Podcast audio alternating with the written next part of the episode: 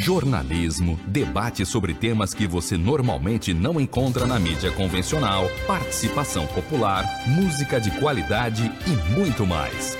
Web Rádio Censura Livre, a voz da classe trabalhadora. Diversidade, ajudando a interpretar e transformar a realidade. Apresentação: Wendel Setúbal e Cecília Setúbal. Olá, dia 25 de outubro desse ano eu participei da reunião do Conselho Municipal de Política Cultural de São Gonçalo. Fui na reunião estimulada por dois conselheiros que estavam preocupados com a pauta que ia ser discutida. Pauta essa que foi convocada menos de cinco dias, né? Ia se ver ah, o modelo, o funcionamento, o regulamento para funcionar o Teatro Municipal de São Gonçalo e ainda a portaria de convocação de novas eleições para esse nosso conselho, que agora tem aí dois anos pela frente, 2022 2023. Né? É, eu fiquei muito preocupada porque foi uma dinâmica muito incipiente. Os conselheiros não receberam nenhum documento antes para estudar essa matéria que ia ser discutida. Né? No dia, estava sendo impresso e distribuído apenas ali para algumas pessoas, bem poucas, esse documento, né, que seria publicado, um decreto do prefeito, e tudo assim de modo muito, muito, muito apressado. Valores, aluguel, uma dinâmica que não se teve um amadurecimento mais intenso, é, até por considerar o nosso teatro, né, que é esse equipamento que a gente esperou tanto tempo para ser aberto. Nós do Fórum Consalense de Cultura já tínhamos manifestado uma preocupação. A gente até tinha protocolado um documento em abril desse ano, até hoje sem resposta, no gabinete do prefeito, na Secretaria de Cultura, justamente querendo conversar e saber qual seria o modelo adotado pela prefeitura de gestão do Teatro Municipal. Ao final da reunião, eu manifestei minha preocupação, falei da falta de compromisso e cumprimento com o regimento do Conselho, que não se respeitou 10 dias de convocação para aquela reunião, o que inclusive ocasionou a ausência de muita gente da sociedade civil, não tinha como se organizar de sexta para segunda, né, para estar na reunião, e eu ia ter que tomar uma medida, né, como cidadã, de solicitar o mecanismo de invalidar a reunião. Né? Houve um certo embaraço, um certo murmúrio por parte do poder público, mas ao fim e a cabo o próprio secretário resolveu invalidar a reunião e convocar uma próxima, para então se discutir o tal documento e o procedimento de eleição do conselho. Esse fato me trouxe mais preocupação ainda, porque a gente tem acompanhado como que a secretaria nesses 10, 11 meses de gestão, tem tido vários altos e baixos, com muitos baixos, né? Uma equipe despreparada, ausência de diálogo, e a gente precisa fazer isso, acompanhar, estar atento, porque esse é o papel da sociedade civil. Afinal de contas, é São Gonçalo, a segunda maior cidade do estado. Política pública de cultura que precisa ser cumprida. Nós já temos plano e temos um sistema municipal de cultura. É cumprir.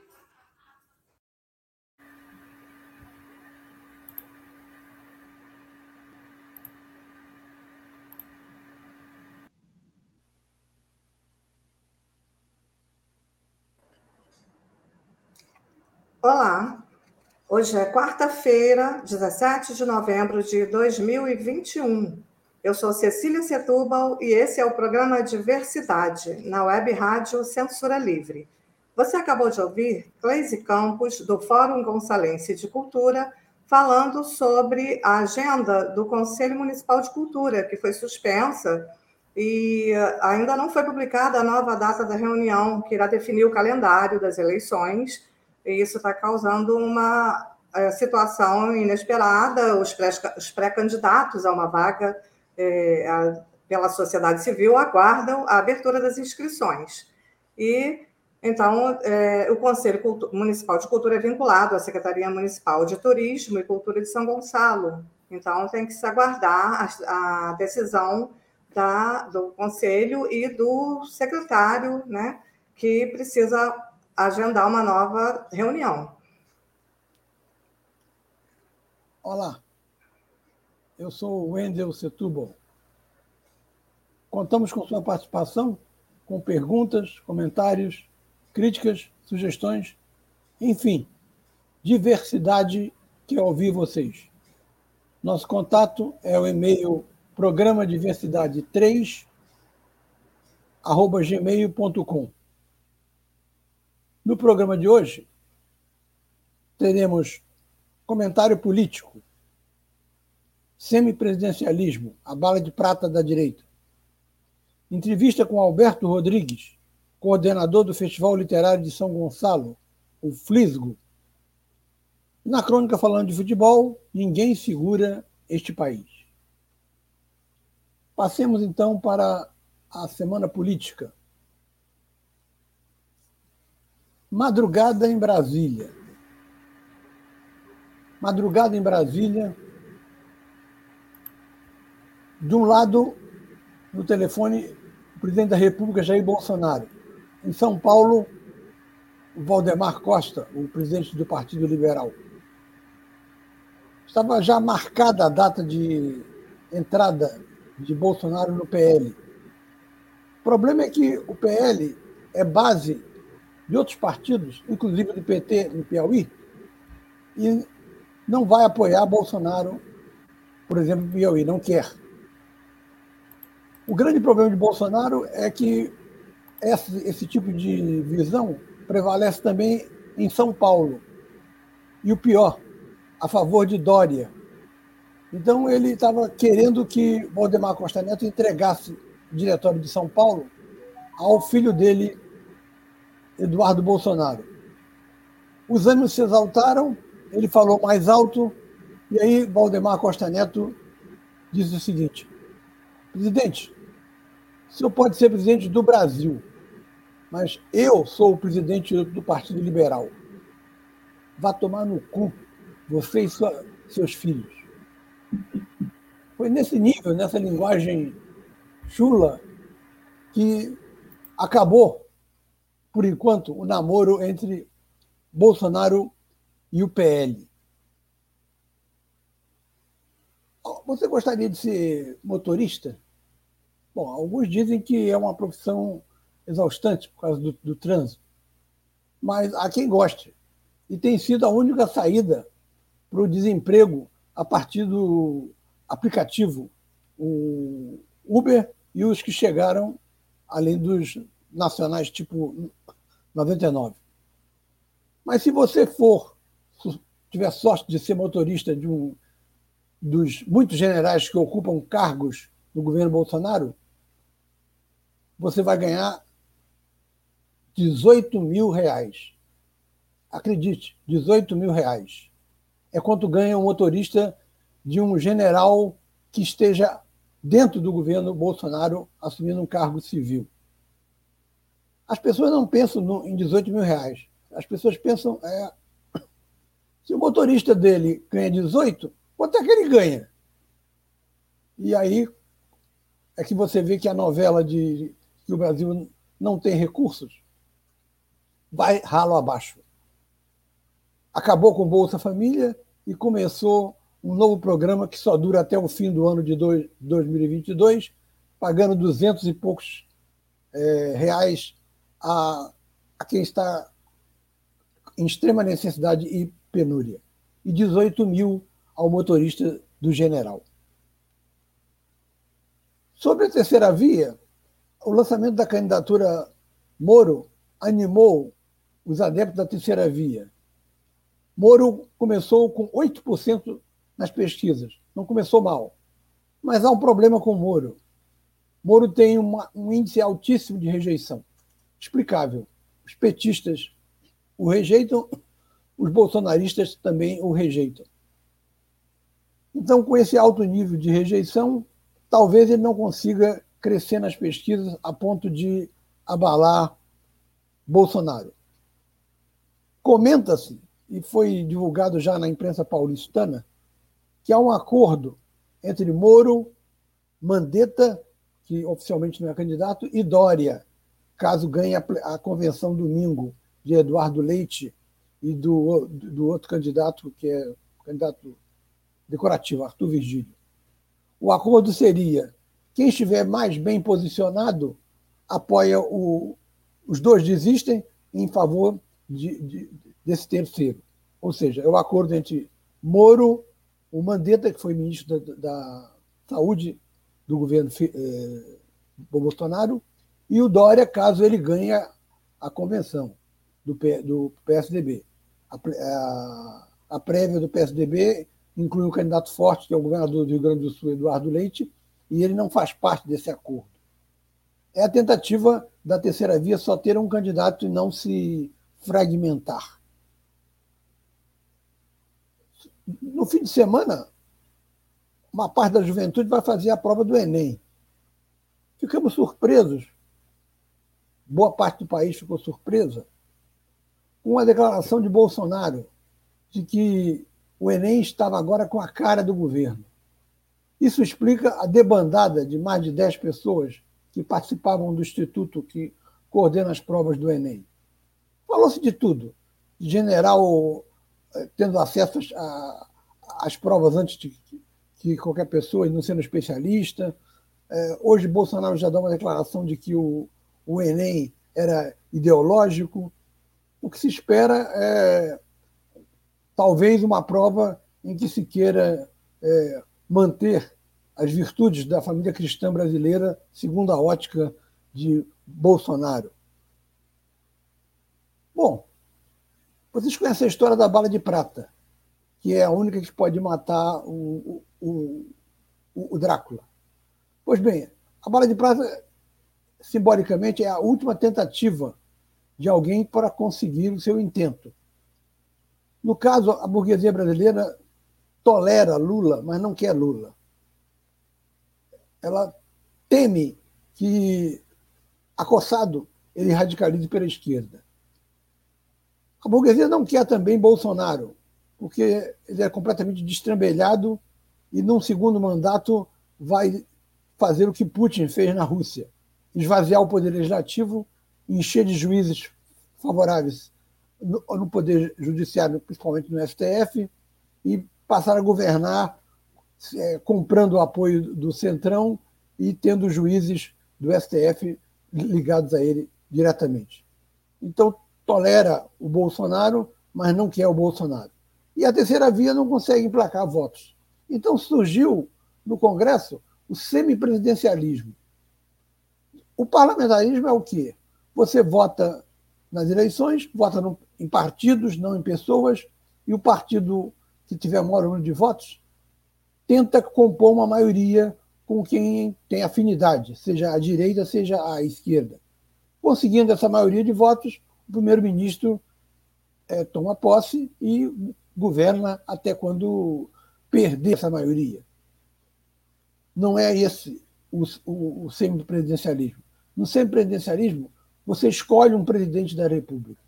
Só que esse presidente da República escolhe dentro do Congresso, não exclusivamente, mas em geral dentro do Congresso, muito difícil ele escolher alguém de fora, escolhe alguém para ser primeiro-ministro. E esse alguém faz aquilo que o primeiro-ministro no parlamentarismo faz também. Tenta conseguir uma maioria. Se conseguir maioria, começa a governar, o presidente governa, o primeiro-ministro tem mais poderes. Como o primeiro-ministro foi eleito para ser deputado ou senador e o, o presidente foi eleito para ser presidente, você tem o nome semi-presidencialismo, mas dependendo do presidente, ele pode ser forte. Você sabe o nome do primeiro-ministro da França? Nem eu. Mas o presidente é Macron. Macron é o presidente no regime semi-presidencialista, mas se impõe é, dentro da hierarquia é, que ele deveria estar obedecendo ao primeiro-ministro, mas na prática Macron é um, é um sujeito muito mais ativo do que o primeiro-ministro francês. Então o semipresidencialismo, na verdade, é um mal disfarçado presidencialismo. Só que com esse Congresso que tem aí, com esse centrão corrupto que se vende, não há confiança nenhuma que Lula, por exemplo, candidato mais bem votado nas pesquisas, se ele se eleger, qual o primeiro-ministro que ele escolheria? No primeiro governo dele, todo mundo já sabe, seria José Dirceu. No segundo, perdão, pode ser Dilma. Hoje, ele escolheria quem? caso não ganhe a eleição em São Paulo, provavelmente Haddad. Com a garantia que se teria que o Haddad pudesse negociar com o Centrão e com os outros partidos uma maioria estável? Nenhuma. Porque o Centrão quer verbas, é, um, uma, uma, boquinha aqui a colar no, no, no, departamento X do governo. O Centrão, o Centrão está. aluga-se. Ele não, ele não se vende, ele se aluga. Então, é evidente que um Haddad, o primeiro-ministro, seria um, um, um fracasso redondo. Por isso, nós temos que lutar contra essa bala de prata da burguesia, que é o semipresidencialismo. A eleição tem que ser direta e, se o presidente for eleito, ele é quem governa. E ele é responsável pelos seus atos. Existe uma PEC que está sorrateiramente passando por comissões e sendo aprovada. É essa PEC do semipresidencialismo. Ela é, é, legal, sob o ponto de vista jurídico, mas é antiética. Nós devemos exigir um plebiscito caso seja inevitável, um plebiscito em que se o povo afirme que prefere o regime presidencialista e não o semipresidencialista. Como não é parlamentarista, eles vão tentar argumentar que, mas não, não, não tem nada a ver com parlamentarismo, o presidente vai ter poder, veja o caso do Macron na França. Vão tentar enrolar de todas as maneiras. Mas nós temos que ser firmes na defesa do presidencialismo, que é a única chance que um, alguém de liderança popular, tipo Luiz Inácio da Silva, tem de, de governar esse país, de ganhar uma eleição, é, sendo candidato a presidente, é, às vezes com poucos recursos, mas com um, falando o que o povo quer ouvir. Finalmente, a semana se encerra no sábado com a homenagem a Zumbi. Serve de mote para que o Fora Bolsonaro vá às ruas. Há um certo desânimo nas pessoas, principalmente da classe média que tem ido a, aos atos, porque vai e não sente nenhum, nenhum progresso. O impeachment hoje é preciso reconhecer é quase impossível de ser alcançado porque o Centrão está dominando o governo, provocando até críticas da ala olavista. Hoje, uma crítica daquele Ventralbe ao a ligação excessiva do governo com o Centrão. Portanto, não, não sai impeachment. No judiciário, as possibilidades são escassas. Tudo leva a crer, portanto, que Bolsonaro será candidato.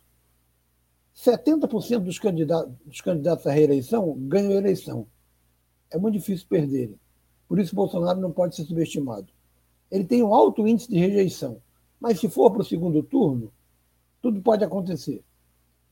Eu estive num ato fora Bolsonaro, no centro de Alcântara, e o mandato do professor Josemar colocou uma faixa num viaduto que tem lá em cima, de onde a gente estava. E aí, quando alguém estava fazendo discurso, olhou para cima, o cara tinha parado o carro e estava rasgando, cortando a fita, ia levar a faixa. Aí o pessoal saiu correndo, subiu, e ele deixou a lá e pegou o carro e foi embora. Isso aconteceu é, no final de outubro, a um ano da eleição. Você imagina o que pode acontecer num segundo turno. Um nível de violência é, previsível, de intimidação por parte das milícias e, e, e, das, e, da parte podre da PM ligada a Bolsonaro. Embora a direita, às vezes, não seja unificada. Ontem, na rede social, o vereador de extrema-direita, Paul Bell, a família reconhecidamente de extrema-direita de São Gonçalo, declarou-se independente do governo eh, do capitão Nelson. O que é essa independência, ninguém sabe. Mas alguma briga houve lá. Foi uma briga do tipo, quer esse cargo ou eu não dou, não se sabe. O que se sabe é que o capitão Nelson quer fazer do seu filho vereador o deputado estadual mais votado em São Gonçalo e fazer eleito também. Pode ser aí a origem da briga, porque os Paubel querem ser candidatos também, tal como o, o amigo deles lá em Niterói, que é, é deputado federal, que esqueci o nome dele agora, que é o líder da direita em Niterói. De qualquer maneira, a, a questão de São Gonçalo aguarda um, um futuro desdobramento. Por enquanto, como comentário da semana, é isto aí. Vamos tentar barrar, caso levante a cabeça, esse semipresidencialismo de um, que seria dirigido por um Congresso altamente corrupto. Obrigado. Até a próxima. É, só lembrando aqui o, é, o Carlos Jordi. Exatamente. É, e agora nós vamos ao nosso intervalo e a gente já volta. Para manter o projeto da Web Rádio Censura Livre de uma mídia alternativa, buscamos apoio financeiro mensal ou doações regulares dos ouvintes, de amigos e parceiros, já que não recebemos recursos de grandes empresas, políticos ou partidos. Seja um apoiador regular e ouça o agradecimento no ar durante as edições dos nossos programas. Sua ajuda é muito importante para nós. Enviamos prestação de contas mensal aos nossos apoiadores. Temos uma vaquinha virtual permanente. Anote o endereço virtual apoia.se barra CL Web Rádio. apoia.se barra CL Web Rádio. Saiba mais sobre a emissora no WhatsApp 21 96553 8908. Web Rádio Censura Livre. A voz da classe trabalhadora.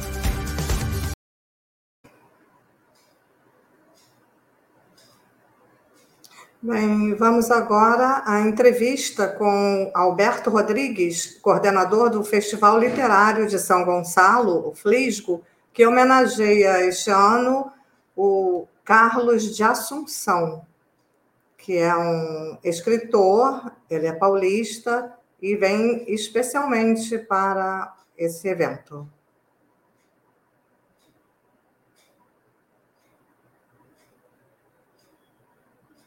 E vamos então à nossa entrevista com Alberto Rodrigues.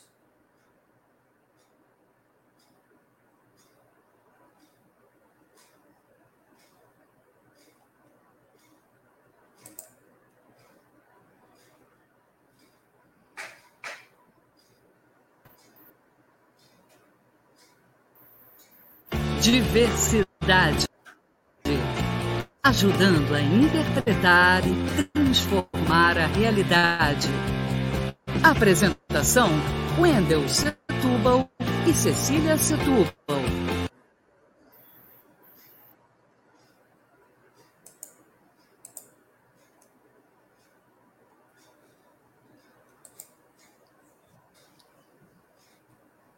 Olá, o programa Diversidade entrevista hoje Alberto Rodrigues, coordenador do Festival Literário de São Gonçalo, o Flisgo, que está na sua terceira edição e vai homenagear o escritor e poeta Carlos de Assunção.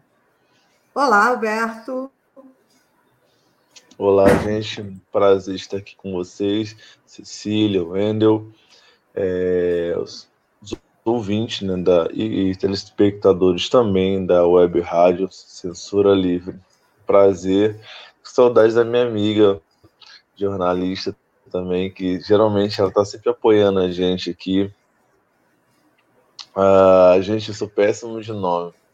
O nome dela está na minha cabeça. Mas enfim, ela sabe que ela daqui a pouquinho eu vou lembrar. Vocês já me conhecem mesmo? Ah, desde sou... Tabaranga. A Daisy. Nossa, eu tava com Alvarenga na cabeça. A Daisy Alvarenga é uma super jornalista e atuante né, dentro da área de comunicação dentro de São Gonçalo. E percebi as rádios comunitárias também, as rádios é, online, digital dentro da cidade. Para a gente, quanto comunicador, sou publicitário, e para a gente, quanto é, periferia e favela, é muito importante que é uma voz, é uma amplificadora das nossas vozes aí periféricas, faveladas e descentralizadas. Gratidão. Exatamente, a proposta da rádio é exatamente essa.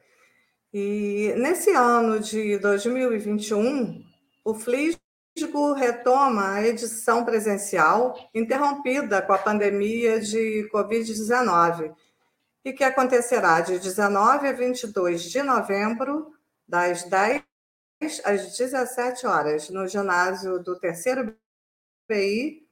A entrada é gratuita. Haverá também uma edição online de 26 a 29 de novembro, com transmissão pelo YouTube. Falei correto. tudo correto? Ok? Está corretíssimo. E é muito então, trabalho nesse negócio todo, mas fala, Cecília. Eu imagino. Alberto, é, eu vou começar perguntando por que realizar o Flisgo dentro de um grande conjunto residencial que abriga cerca de 5 mil pessoas de classes populares?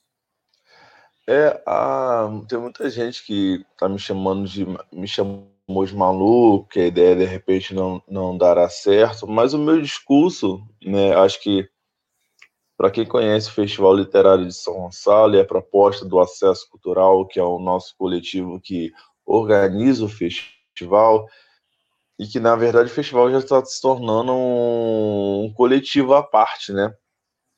A gente tem cinco bases, né? Que é, desse, é na verdade, democratizar, desmarginalizar, descentralizar, visibilizar e oportunizar o fazedor de arte e cultura da cidade né, e arte e cultura dentro do município. Então, se a gente já vem há seis anos falando sobre isso, a gente vem ano após ano fazendo atividades, frentes e ações e movimentação para gente alcançar, né, é, cumprir essas metas, né, propostas pra gente, pela gente lá atrás, eu acho que nada mais, a gente só ainda não conseguiu democratizar. Mas a gente desmarginalizar é, a arte cultura dentro do município, a gente já conseguiu desde a primeira edição. A gente é, não, não somos nós que falamos, mas a cidade, os grandes é, pensadores, intelectuais da cidade e fora dela diz que existe uma existe uma um, um anti-flisgo e um pós-flisgo pensando aí é como a mídia tem olhado agora para São Gonçalo, para esse fazedor e é um, são fazedores que já criavam dentro da cidade, né? Não é, não é nada novo, só que não tinham essa visibilidade, eram, eram marginalizados. Quando a gente fala de marginalizado, é que quando iam para as praças, o poder público dava o pior som, dava a pior estrutura, isso marginalizava o nosso fazer artístico. E hoje não, as pessoas já estão adentrando shopping, né? A partir da gente, as pessoas começam a adentrar shoppings, lugares privados, é, exigir uma melhor estrutura para se trabalhar, exigir uma melhor, um, uma um melhor é, estrutura mesmo, né, para desenvolver pensando em é, visibilizar, a gente tem feito isso, né? A São Gonçalo hoje tem uma, uma, uma visão positiva dentro do fazer, é, pensando, pensando nas manchetes, nas grandes mídias. Então, hoje, a gente consegue visibilizar esse artista, e quando se sai de São Gonçalo falou hoje, tem uma facilidade maior também. A gente percebe, a gente conversa com a galera que está aí na, na ativa, que hoje o pessoal já começa a olhar um pouco menos, né? É, com menos, menos, menos preconceito para a cidade. E hoje a galera de São Gonçalo já tem é, prazer de dizer, não, sou artista de São Gonçalo. Anteriormente falavam que era de Niterói, hoje outros lugares, mas hoje não, não, eu sou de São Gonçalo, porque a gente consegue trazer, se oportunizar, a gente também, o Festival Literário sempre recebe mais de 300 é, artistas da cidade, né? Então a nossa base é arti são artistas, né, fazedor de arte, cultura de diversas linguagens, mas da cidade. Então a gente tem conseguido oportunizar não só o, o artista, o fazedor de arte, cultura anônimo, mas como a população para se ter né, é, poder presenciar, estar participante ou participando, ou as, é, com acesso né, a bens culturais, que são peças, é, a, o, o, próprio fazer a arte cultura da cidade. É democratizar que a gente está ainda está per, percorrendo, que democratizar para a gente é quando o festival for autossustentável, poder é, ligar para os artistas da cidade, poder dar cachê, né? Como eu gosto de dizer, cacheá-los, né? Então, assim, ninguém ir só no voluntário, porque a arte é deles. Então, quando a gente vai conseguir democratizar dessa forma, a gente já está democratizando para a população que sempre estará, está é, é, de maneira gratuita participando de, das apresentações, participando das oficinas, mas ainda para nossa classe a gente não conseguiu democratizar pela falta de incentivo, pela essa falta mesmo de dinheiro. A verdade é de verba, dinheiro Aí, aí você me faz uma pergunta, e, e gente, eu falo demais, já eu gosto de falar.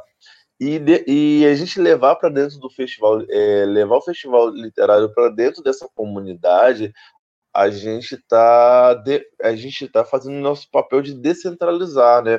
É, é fazer com que esse território tão, tão, tão extenso que é o nosso município e aonde a cultura de base ela, ela, ela se mantém nesses lugares periféricos descentralizados que não são assistidos, a gente é, poder, né, de uma certa forma, potencializar o artista local e também potencializar a arte e cultura nessa, nesse diálogo com a população que ainda mesmo que a Constituição, mesmo que seja garantido o, a, é, o acesso a bens sociais e culturais que não existe, né?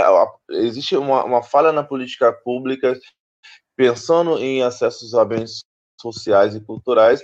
A gente, como sociedade civil, é, a gente entra aí para tentar impactar e mesmo fazer protesto quando a gente faz esse esse tipo de, de, de ação, né? Um grande festival de quatro dias, hoje é considerado um dos maiores festivais do leste fluminense, está levando para dentro de, uma, de, uma, de um conjunto habitacional, como mesmo você disse, que são 1.240 unidades, quase 5 mil pessoas a mais, e que a maioria é decorrente, a sua grande maioria é decorrente de catástrofes naturais que possivelmente, possivelmente nunca tiveram contato direto com arte e cultura, é, é no mínimo inovador, é no mínimo, é, é no mínimo um protesto mesmo para dizer, olha só, é, existe comunidades que precisam ainda ser alcançadas e existe fazedores de arte e cultura dentro da cidade que precisam de incentivo, precisam de políticas públicas culturais funcionando dentro do município.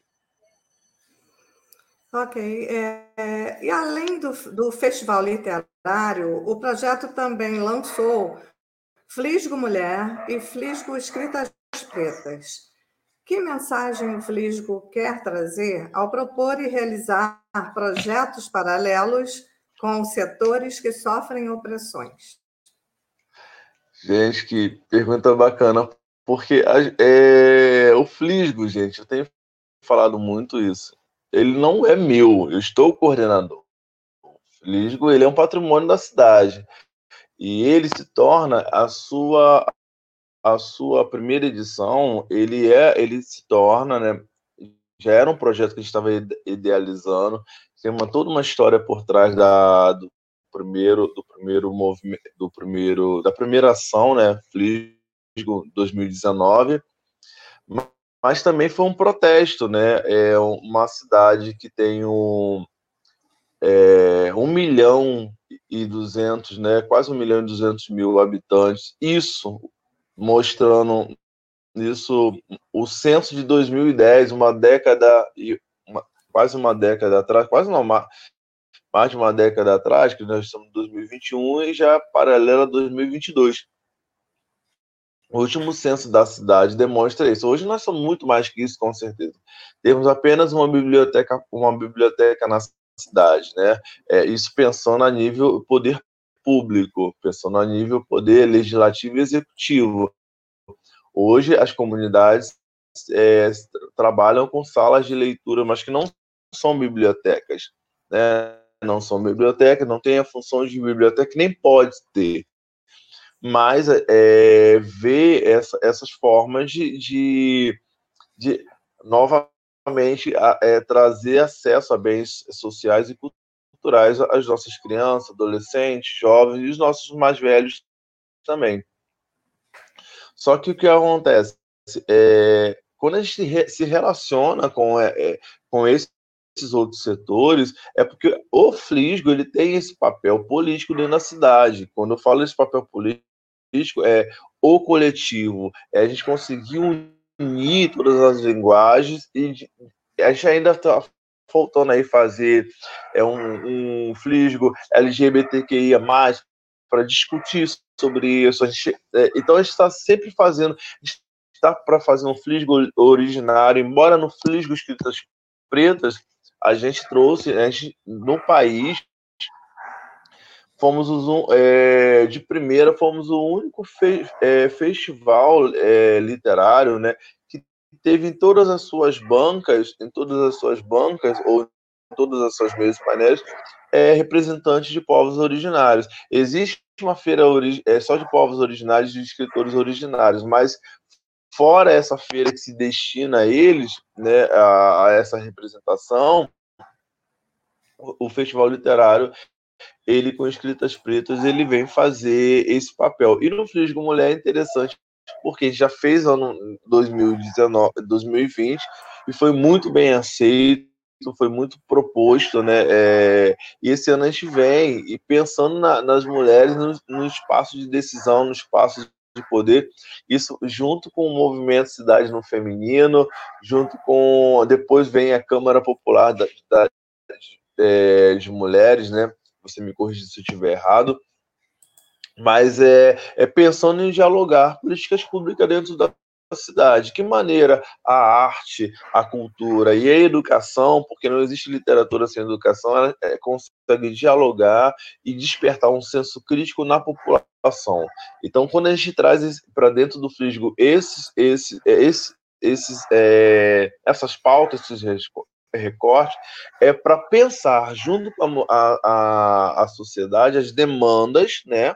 As demandas é, que às vezes dentro do festival do oficial não dá para a gente pensar em tudo, não dá para a gente discutir tudo, então a gente vai tentando setorizar é, com recorte durante todo o ano para a gente é, conseguir dialogar, verificar demandas e propor né, é, soluções aí, possíveis soluções a partir da sociedade civil organizada, pressionando aí o poder público.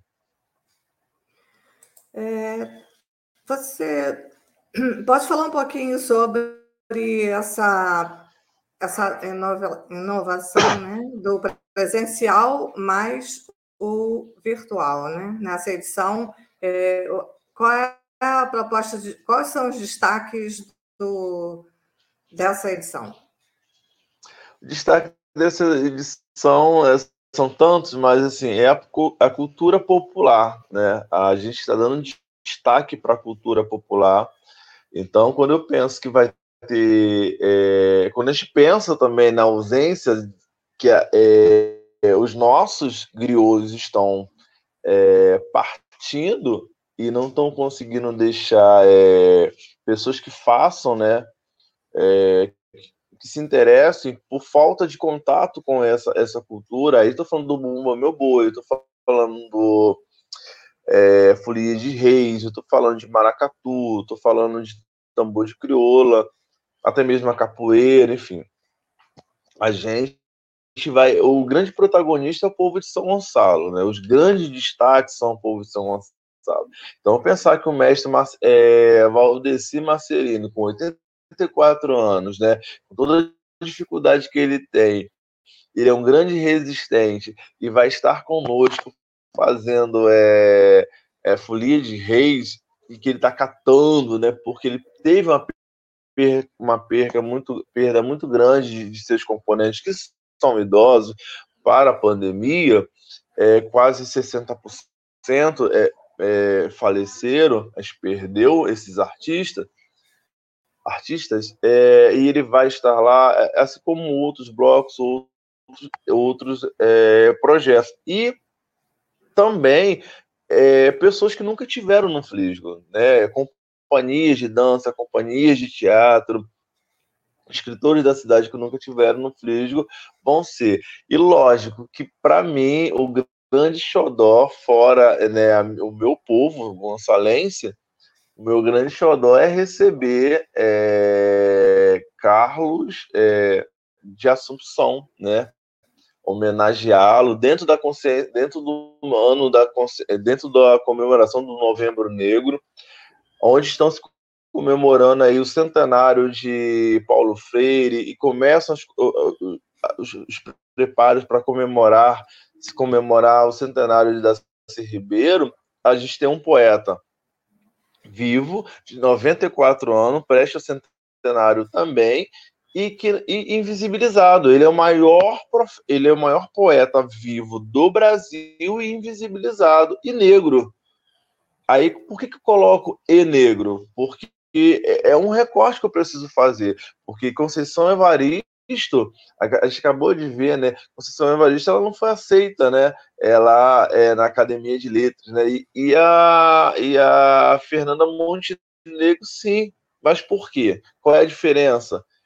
pensando, se a gente for pensar na importância, não de, é, é, não, não, não de, de dramaturgia, mas na importância de uma professora negra, escritora, que leva, que já esteve em vários países, levando a cultura brasileira, que é uma mulher assediada pelas os, as grandes é, cenas literárias mundial e não foi aceita. Não é um recorte racial. Então, por que celebrar? É não que o Paulo Freire e Darcy Ribeiro não tiveram suas não tiveram importância, mas os próprios dizem que eles eles, eles é, beberam na fonte da educação ou, ou da, do, da, da, dos intelectuais negros e negras que nós temos no Brasil. Então, nós, São Gonçalo, receber um dos decanos da literatura afro-brasileira é, dentro, de, dentro de um ano né, que discute, tem se discutido muito é, educação antirracista, literatura antirracista, movimento antirracismo, é, recebeu, receber ele é, é, é, é de um protesto muito grande, de uma relevância muito grande, e de e, e, e para a gente, quanto, quanto é, é, movimentos é, que tentam nos minorizar, né, minoritários, como queiram dizer, porque nós somos maioria, de, um representante e homenagear eles é a gente combater de frente o, o racismo estrutural e os seus tentáculos. Então, assim, se a gente for pensar na, é, nos destaques, e ainda quero colocar um destaque a mais, o, a, a, população né, de dentro do próprio BI estão recebendo muito. Eu tenho hoje é, pessoas que estão trabalhando para mobilizar toda a área, não só é, os moradores ali, mas toda a área que, que são de dentro do, do, do, do conjunto habitacional. Então, essas pessoas são grandes destaques. Lógico que vai vir Hélio Della Penha, que é um amigo, lógico que vai vir Rodrigo França, vai vir Lia Vieira, vai vir Helena Teodoro, Vilma Piedade, é... enfim, tem outras pessoas que vão, vão estar conosco, mas eu sempre costumo dizer, eles podem até faltar, quem não pode faltar é São Gonçalo, são os gonçalenses, aqueles que estão dentro de São Gonçalo. Esses são os verdadeiros destaques. Ok. É, esse evento promete, né? E para encerrar, é, um balanço do Flisgo em geral. E, se possível, um spoiler sobre projetos futuros. Gente, o balanço do Flisgo eu nem sei. Eu sei o seguinte, que a gente está com muita dificuldade, não é fácil. É... Eu estou com uma frase muito na minha cabeça, eu quero já deixar elas, é, sem medo de errar. Tem muita gente falando, não fala isso não, Alberto eu sou, não é que eu sou impulsivo, não, mas eu sou, eu gosto de ser muito real. Eu sou quem eu sou e eu não, não, ab, não ando abrindo mão mais disso, né? Também preste aos 40 anos, não tem que abrir muita, mão de muita coisa, não. Tem que ser eu e pronto. É, se eu desistir, não me critiquem. A minha luta e dificuldade na caminhada me dá esse direito. Pensando no balanço do Flisgo, é, se as coisas não mudarem, gente, se as coisas não mudarem, possivelmente é a última é a última edição do Festival Literário de São Gonçalo, é a última edição do Flisgo esse ano, porque está muito difícil. Está muito complicado é, fazer. Nós estamos fazendo um evento de quatro dias, de mais de 40 horas de eventos. Então, nós, a, a, cada uma hora existe uma programação. Nós vamos levar hoje para dentro do Festival Literário de São Gonçalo mais de 100 crianças de áreas oriundas de projetos sociais. A gente está mobilizando projetos sociais de longe para trazer suas crianças.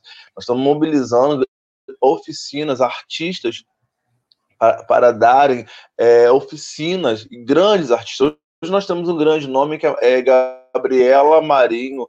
Hoje ela, ela, ela é artista plástica de São Gonçalo, ela mora dentro do Jardim Catarina. Hoje ela é o principal nome da é, arte, né, é, da, da arte do, do circuito é, contemporâneo carioca, da arte contemporânea carioca e ela vai dar uma oficina de, de argila para gente, lá para as crianças. Nós estamos aí com o Luiz Alvarenga, né, que é um dos grandes nomes da, do, do audiovisual em, em, área de fotografia. Nós estamos aí também com a oficina da, do Alberto Sena, que é um grande cineasta, né? Tá vindo com um filme aí é, atemporal, que já falava da pandemia antes de existir a pandemia lá, quando ele começa a gravar o filme, né? É, é, que chama proteção. Então, assim, a, então isso tudo é muito difícil mobilizar essas pessoas todos. É muito difícil você num momento onde que o artista não tem dinheiro, tá? Eu principalmente estou há três anos é, desempregado, pensando só trabalhando em cultura, a gente não tem investimento, né? A cidade ela não entender isso, poder legislativo não entender isso, poder executivo não entender que grandes festivais principais, como o Festival de Cinema, que é um dos maiores, é o maior do leste fluminense e um dos mais importantes do Brasil, que é o Tamoio, pode também vir parar. O Festival Literário, que é um grande ganho da cidade, pode vir parar. E tantos outros festivais que existem dentro da cidade, é, que de repente em menor proporção de visibilidade, mas que é tão importante quanto. Esse é um balanço, eu não posso fugir também desse balanço. Então, se você não foi a nenhuma, nenhum, e não é sensacionalismo, não, hein, gente? Se você não for nenhuma edição, corre lá para você ver e apoiar. Apoiar nas redes, porque às vezes apoiar não é com dinheiro, mas é ali curtindo, é compartilhando, chamando a galera para poder estar lá. E projetos futuros é, eu estou com um compromisso muito grande com pensando aí na dificuldade que a, as culturas populares estão é, sofrendo. A gente está aí pensando numa, numa, numa, escola né, de formação de novos é, foliões da cultura popular. Está aí. É, tá vindo meu, meu segundo livro, tem já o primeiro, nós estamos tá vendo o segundo livro agora, um livro infantil, a partir da, de, de, de histórias, de diálogo com as, com as minhas, minhas filhas, principalmente com a minha, minha filha mais velha. É, tem muita coisa vindo para o ano que vem, muita coisa vindo para o ano que vem, mas a, é, a, acho que nesse momento eu preciso dizer que o novo sempre vem, né? O novo sempre vem. Acho que acredito que pessoas estão estão se levantando para poder fazer coisas novas dentro de São Gonçalo e a população ela precisa é, entender que é isso, que o novo precisa vir, né, para a gente poder fazer diferença. Eu acho que é isso, o Cecília, já te agradeço de verdade. Falo a beça, meu Deus. Comunicador, né, gente? É isso aí, mas eu, eu espero que o apoio ao festival aconteça e que o Flisco continue a iluminar a arte e a cultura na cidade. É, Alberto, esperamos, amigo, esperamos. Sim. Alberto, muito obrigada pela entrevista e sucesso para o evento. Eu agradeço, eu agradeço. Gente, é, minha, essa minha última fala não é, não é falta de estímulo, não, tá? É muito pelo contrário, é para trazer a população, porque quem nos faz mover, quem move o artista é a população, é o público, né? É, então, assim, acho que quanto mais a gente receber de vocês, mais a gente consegue. E eu tô falando a gente, porque eu não trabalho sozinho, é um coletivo, e nessa reta final tá todo mundo se mobilizando para conseguir uma coisa ou outra, para conseguir as questões para a gente estar é, com um grande evento mais uma vez, inovando. É, ah, tem umas surpresas aí que vão acontecer que eu só posso contar quando você estiver lá, se vocês estiverem lá. Mas a gente deve fechar com chave de A gente vai abrir com chave de ouro, né? Porque a gente vai ter quatro orquestras, né? Um coral infantil, nós vamos ter uma orquestra de gaita de fole, vamos ter uma, uma orquestra de violões que está vindo lá do, do, do areal, para você ver uma ideia. E nós vamos também ter a nossa escola de samba, né? Porto da Pedra vão, tá, vão estar conosco, pensando aí na, na, no protagonismo da cultura popular. não existe mais é, popular, mais raiz, né? É, mais é, resistente do que o samba dentro do nosso país, que vem falar muito sobre o que, quem somos e a nossa cultura. Mas no último dia, no dia 22, vai ter uma, uma ação é, pensando aí na, no levante né, contra o feminicídio no Brasil.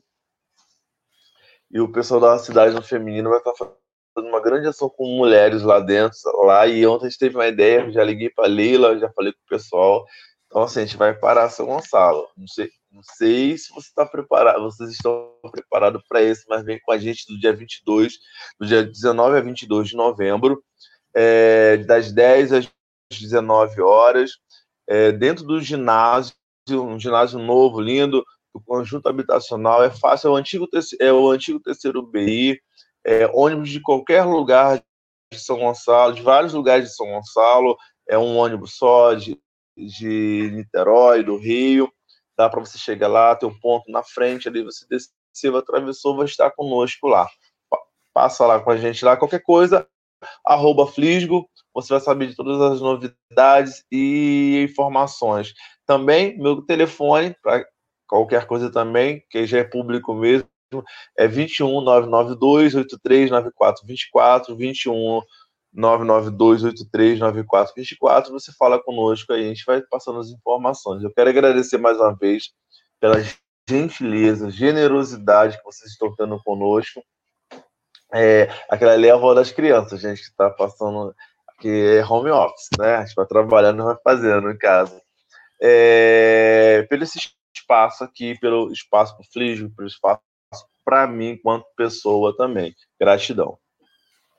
Nós é que agradecemos e aqui a gente encerra a entrevista. Obrigada.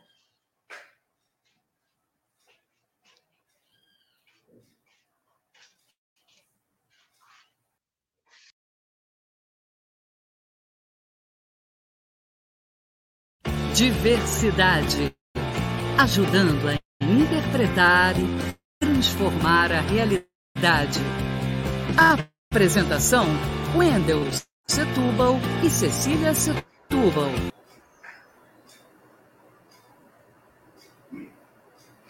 Bem, bem, de, depois dessa entrevista incrível, é, nós vamos a mais um intervalo e já voltamos.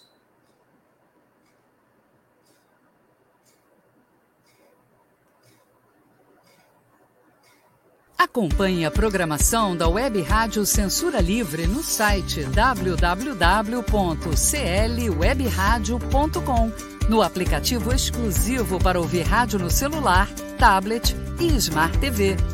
A emissora também está no Rádiosnet, um dos maiores aplicativos para esta finalidade, na nossa página no Facebook e no canal da emissora no YouTube.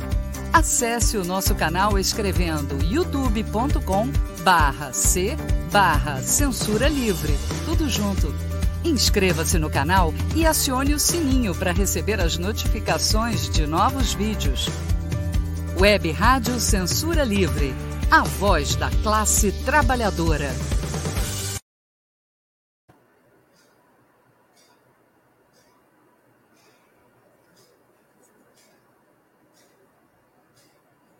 Vamos agora falando de futebol com Wendel Setúbal. Meu amigo Duda, ele parcialmente respondeu a questão que eu coloquei. É, talvez em pouco tempo o, os internautas saibam o papel de Epicuro, filósofo grego. Ninguém segura este país foi a manchete do jornal o Globo. No dia seguinte à vitória do Brasil contra a Itália, 4 a 1, que deu o título em definitivo à Taça de Ligemé ao Brasil tricampeão da Copa do Mundo realizada no México. Era uma manchete escolhida a dedo para valorizar o, o ditador. E essa Copa teve a particularidade de ser a primeira Copa do Mundo transmitida ao vivo para todo mundo. A de 66, por exemplo, aqui no Brasil a gente recebeu o videotape dois dias depois. É, alguns, inclusive, torciam para que aquela bola que batesse na trave pudesse entrar. Mas já tinha havido o jogo, era um videotape, não podia, não podia entrar a bola. Paciência. A Copa de 70 não. Era a quente. Os acontecimentos é, decorriam na mesma hora. Isso foi importante porque a partir daí você teve as Copas do Mundo sempre no tempo real. Por que, que eu dou um salto de 58 para 70? Pra, porque a de 70 tem essa é, importância. A de 62, no segundo jogo, Pelé se machuca, e aí todo mundo fica com medo de o que, que vai acontecer com o Brasil sem Pelé. No jogo seguinte, o substituto dele, Amarildo, com dois passos de Garrincha, aos 39 e 41 do segundo tempo, estava 1 a 0 Espanha, vira o jogo e o Brasil ganha da Espanha. O Brasil foi bicampeão na Tchecoslováquia, ganhando do time local, é, e essa geração esgotou-se aí em termos de idade. É o, o ápice de, de Garrincha, por exemplo. Em 1966, você tinha uma garotada nova, se juntavam ao experiente de Pelé, mas a bagunça na, na CBE, CBD, Confederação Brasileira de Esportes, era generalizada. Para vocês terem uma ideia, havia quatro seleções que treinavam: camisa branca, camisa amarela, camisa verde, camisa azul. Eram 44 jogadores. Quem era a seleção titular?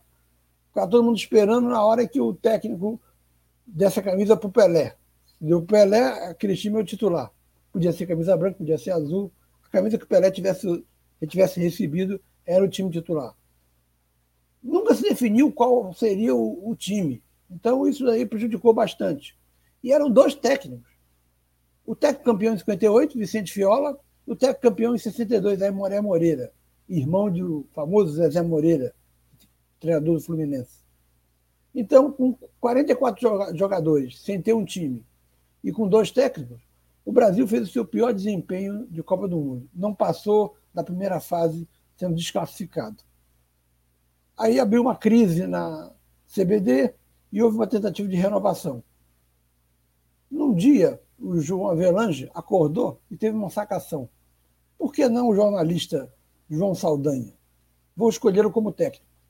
Saldanha era comunista e a ditadura militar não gostava dele, mas teve que engoli-lo. Saldanha chamou os seus jogadores de fera, as feras de Saldanha, e aconteceu uma coisa inédita até então no futebol. Na primeira entrevista coletiva, Saldanha chegou e disse: meu time titular vai ser o seguinte. Pá, pá, pá, pá, pá, pá. Falou todo o time titular dele. Esse time, em relação ao time que jogou a última partida contra a Itália, dirigido por Zagallo, só não tinha o goleiro Leão, e o Zagallo preferia um goleiro mediano, mas com experiência maior, o Félix. O Leão era muito melhor do que ele. O Joel, quarto zagueiro do Santos, que foi encontrado é, dormindo num carro 5 horas da manhã em frente a uma boate, não tinha como, não era um atleta. Entrou no lugar dele o Piazza, que era do Cruzeiro. E na ponta esquerda, em vez de Edu, que jogava no Santos, o Zagallo optou por Rivelino. O resto do time foi, é, foi esse time que João Saldanha anunciou de cara. O meu time titular é esse. E nas eliminatórias, a partida final conseguiu um público de 200 mil pessoas no Maracanã. Para vocês terem uma ideia de como estava cheio, 20 mil pessoas ficaram rodando aquele anel. Quem foi no Maracanã sabe o que, que eu estou me referindo, aquele anel do Maracanã, sem conseguir entrar. Entraram embaixo no estádio, subiram a rampa, ficaram no anel, compraram ingresso, já tinham ingresso comprado, mas não podiam entrar de tanta gente que não tinha espaço. 20 mil pessoas ouviram no Maracanã o jogo pelo radinho de pilha. Isso deve ser terrível em termos de, de frustração. Né? Para ter uma ideia do, do, que representou aquela, aquela decisão contra o Paraguai e deu a vaga ao Brasil é, 1 ou 2 a 0. É, gol de Tostão e, e, e, o Edson Arantes Peré, algo assim. O importante é que o Brasil se, se classifica. Se classifica, e o ditador Emílio Garrastazu Médici diz que gostaria de ver Dario na seleção. Dario era um centroavante da, da Maravilha que ficou conhecido por ser centroavante do Atlético Mineiro e do Flamengo. Era um jogador mediano, não era um jogador bom para a seleção. E significaria barrar Tostão. Saldanha deu uma resposta dura, Médici. Ministério você cuida, time escolho eu. Os militares ficaram furiosos e aproveitaram um amistoso em que a seleção brasileira empatou ou perdeu do Bangu para é, destituir Saldanha e escolher o técnico Zagallo, despolitizado. Zagallo veio com militares, Cláudio Coutinho, que virou técnico Flamengo, Carlos Alberto Parreira, gente é, que fazia um papel de elo o regime militar. E as feras de Saldanha passaram a se chamar formiguinhas de Zagallo, as formiguinhas trabalhadoras. O, o, médico do Botafogo, ao qual pertencia Zagallo, Dr. Lídio Toledo, cumpriu um triste papel. Toninho, centroavante do Santos, era muito melhor do que o, da, o Dario. Ele inventou uma doença no Toninho, que o Toninho não tinha, para cortar Toninho e escolher Dario. Fez um papel triste o, o, o médico Lídio Toledo amando de Zagalo. A Copa de 70 representou o auge do, do, do futebol arte. E o Brasil ganhou o tricampeonato, é, conseguindo de vez a taça de Rimet. No jogo contra a Inglaterra, que para alguns foi considerado a decisão do campeonato, o terceiro jogo, estava 0 a 0 é, foi lançada uma bola para a área e Pelé dá uma cabeçada. Uma cabeçada de baixo para cima. A, bo a bola ia, ia entrar pertinho da trave. O goleiro inglês Banks fez uma defesa que até hoje é considerada a melhor defesa do mundo de um goleiro. Desse Brasil e Inglaterra também ocorre um, um fato curioso. O Tostão vai bater um lateral, olha para o Zagallo, o Zagallo está fazendo uma, dando instruções ao, a um reserva, Roberto, que, jo, que jogava no Botafogo. Ele era reserva no Botafogo, não era nem titular. Os titulares eram Jairzinho pelo, como centroavante e Rogério na ponta direita. Mas ele foi convocado pelo Zagallo porque era Botafogo. E o Roberto estava recebendo instruções. O Tostão pensou: bom, se ele vai entrar, só pode ser no meu lugar, ele não vai tirar o Pelé, não é maluco? Então, vai ser a última jogada da qual eu participo. Bateu a lateral, recebeu de volta, deu passe para o gol de Jairzinho, Brasil 1 a 0 contra a Inglaterra. Já havia organizações guerrilheiras fazendo guerrilha urbana em, 70. É, já havia, inclusive, tinha havido o assassinato de Carlos Marighella em 69. É, Lamarca só é, só é assassinado um ano depois, em 71. E a esquerda se dividia um pouco nessa questão. Devemos torcer ou não para a seleção? Porque isso vai ser manipulado. É, resolveu não torcer, mas quando o Rivelino, Tchecoslováquia estava 1 a 0 no primeiro jogo, faz aquele gol de falta, todo mundo sai gritando é, gol do Brasil, quer dizer, a esquerda capitula é, ao fato de que tem que torcer independentemente de, das manipulações do regime militar. Durante, depois da Copa do Mundo, houve eleições.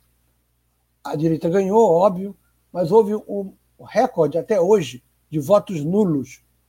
E muitos votos nulos foram dados a Rivelino. Se Rivelino fosse candidato na prática, talvez tivesse sido eleito. Ele era jogador do Corinthians, o time mais popular de São Paulo, e teve uma votação altíssima em São Paulo, como um voto nulo. Muita gente votou em Rivelino, em Pelé, em, em como protesto a, ao regime militar. É, o único partido que participou com um candidato foi o Partido Comunista Brasileiro, da qual eu participava. O nosso candidato, obviamente, não foi eleito. É um candidato fraquíssimo, chamado Jorge Moura, que vai se eleger mais tarde por Jacarepaguá.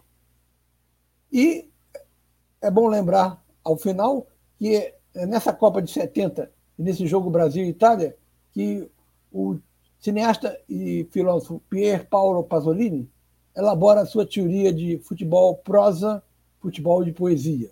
O de prosa, a Itália, o de poesia, o Brasil. Essa poesia voltaria a se manifestar 12 anos depois, em 82, mas fracassou. E aí passou a prevalecer o, o futebol de resultados, infelizmente. É isso aí.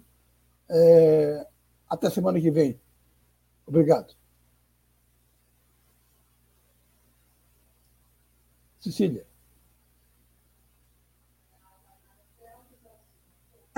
E esperamos vocês na próxima quarta-feira, às 5 da tarde, no programa Diversidade, na Web Rádio Censura Livre. Até lá!